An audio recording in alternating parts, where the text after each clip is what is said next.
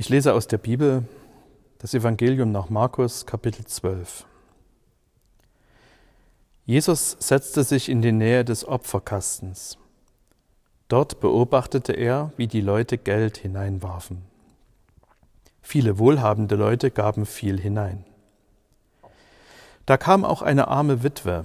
Sie warf zwei kleine Kupfermünzen hinein. Das entspricht der kleinsten römischen Münze. Jesus rief seine Jünger herbei und sagte zu ihnen, Amen, das sage ich euch. Diese arme Witwe hat mehr gegeben als alle anderen, die etwas in den Opferkasten geworfen haben. Denn alle anderen haben nur etwas von ihrem Überfluss abgegeben. Aber diese Witwe hat alles hergegeben, was sie selbst zum Leben hat, obwohl sie doch arm ist.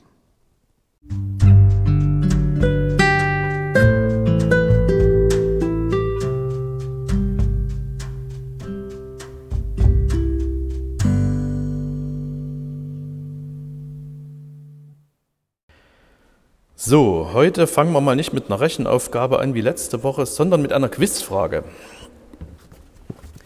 Welcher Gegenstand im Kirchengebäude ist in dieser Bibelstelle beschrieben?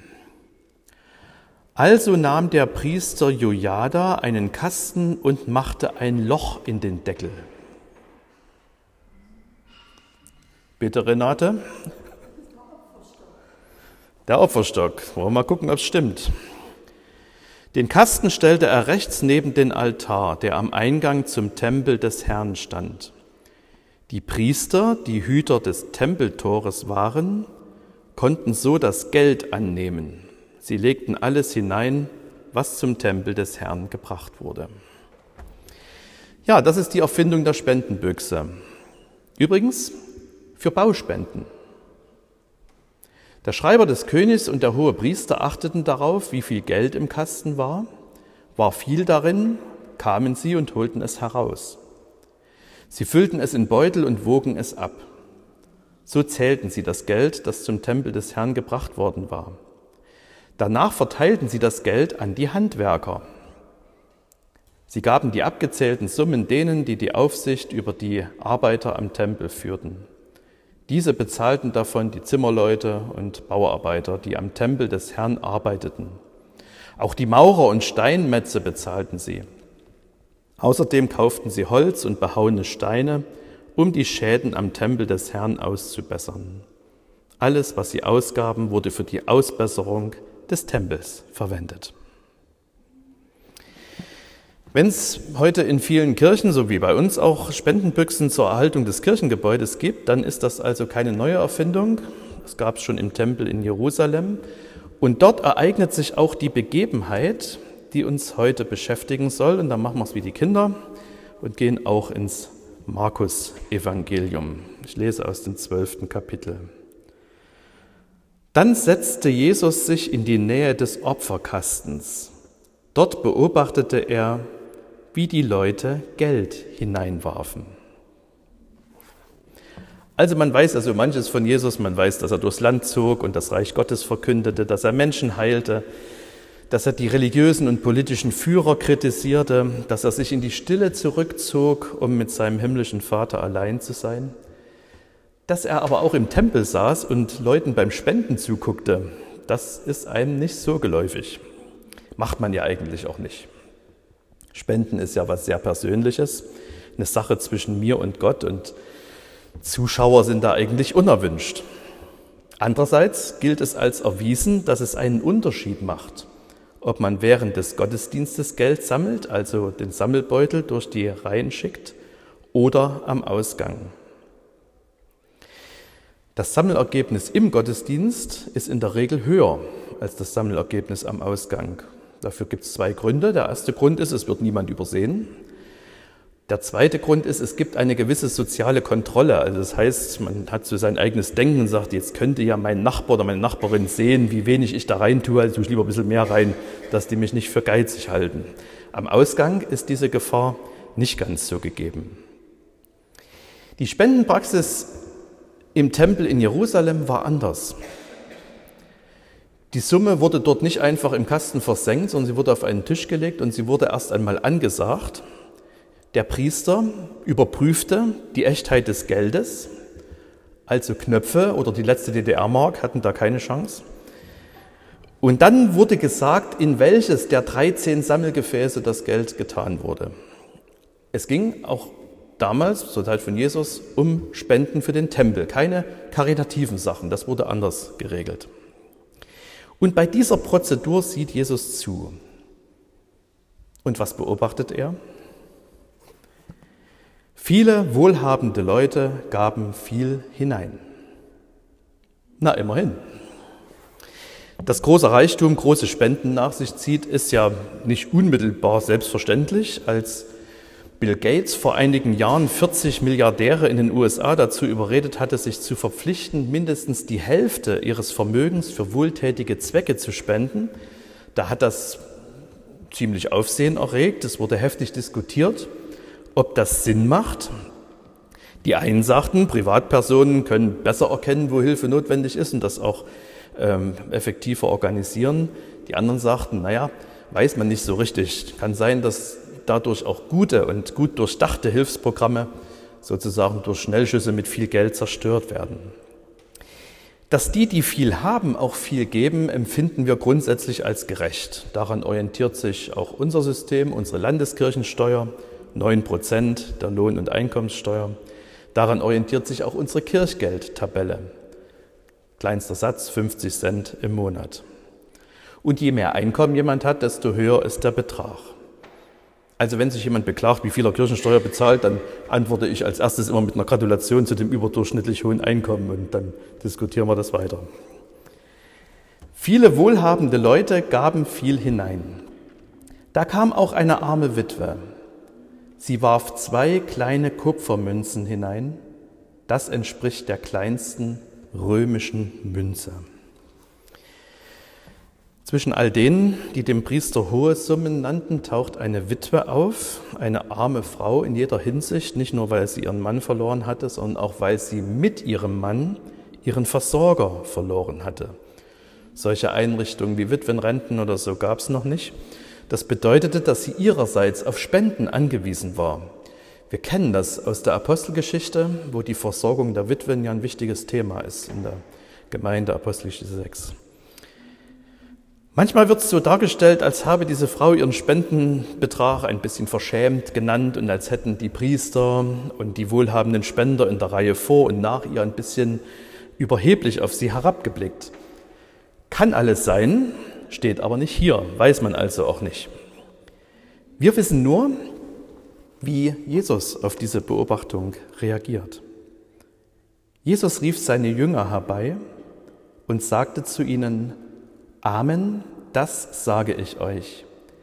Diese arme Witwe hat mehr gegeben als alle anderen, die etwas in den Opferkasten geworfen haben. Jesus nutzt diese Beobachtung im Tempel in Jerusalem zur Belehrung der Jünger, seiner erwachsenen Schüler. Das heißt, das, was er hier sagt, ist an Menschen gerichtet, die ihm nachfolgen wollen, an uns.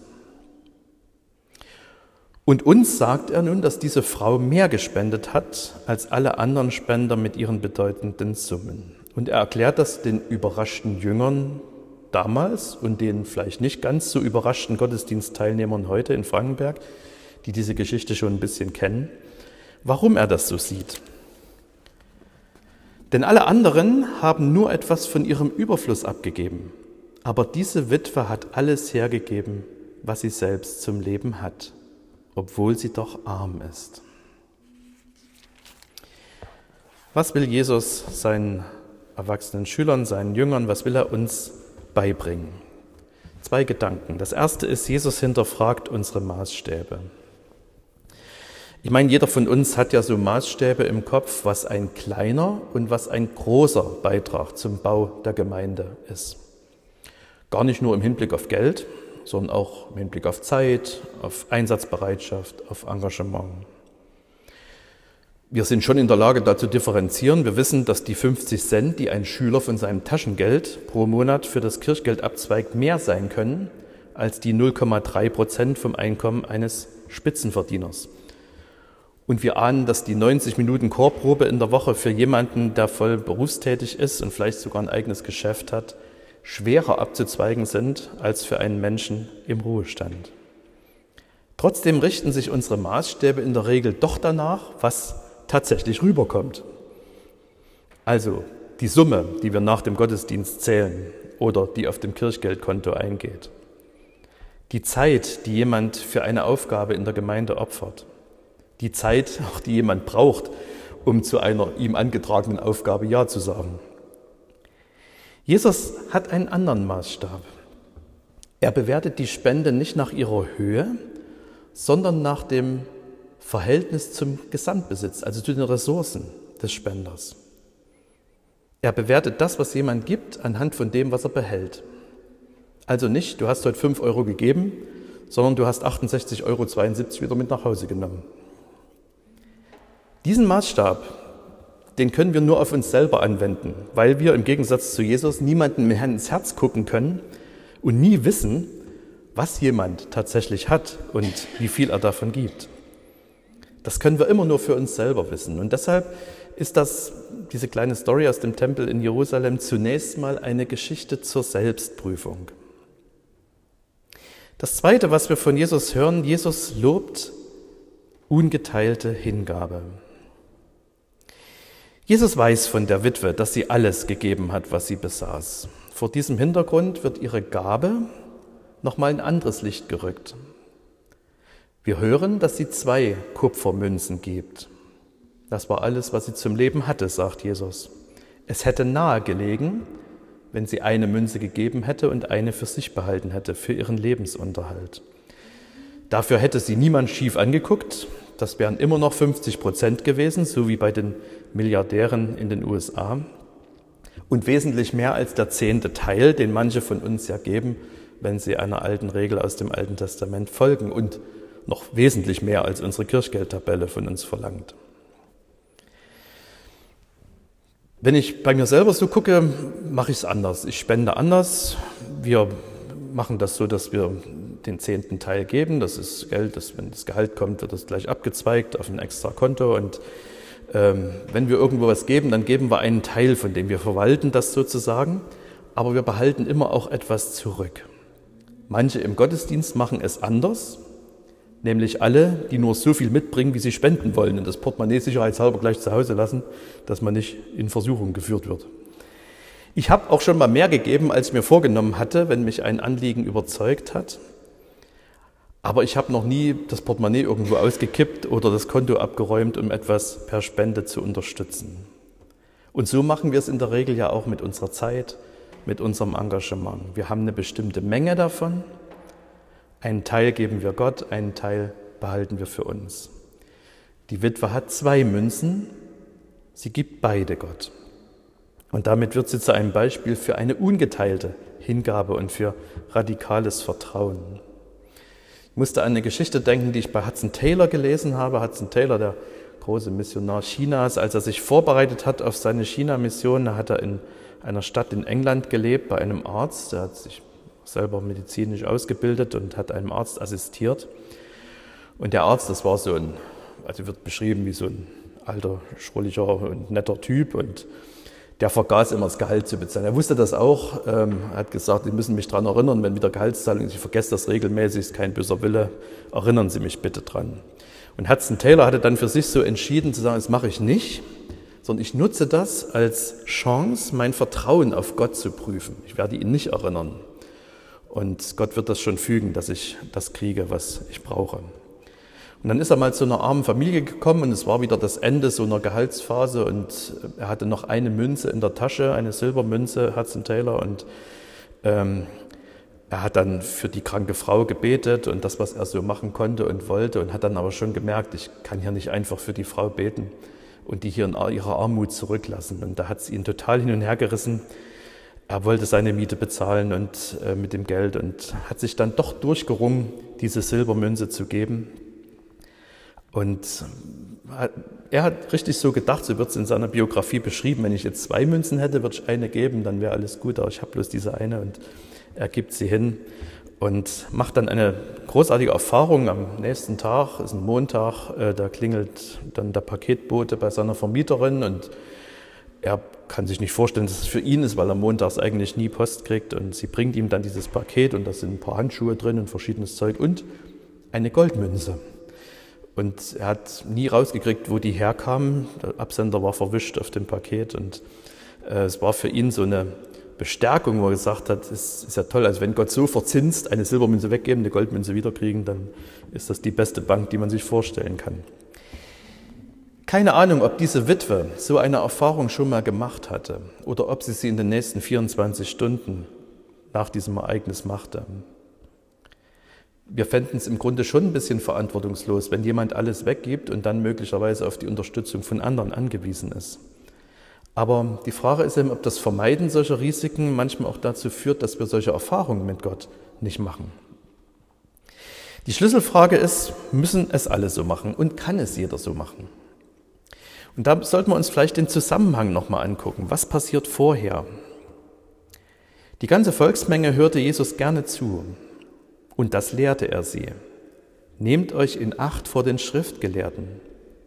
Sie zeigen sich gern in ihren langen Gewändern und wollen auf den Marktplätzen gegrüßt werden.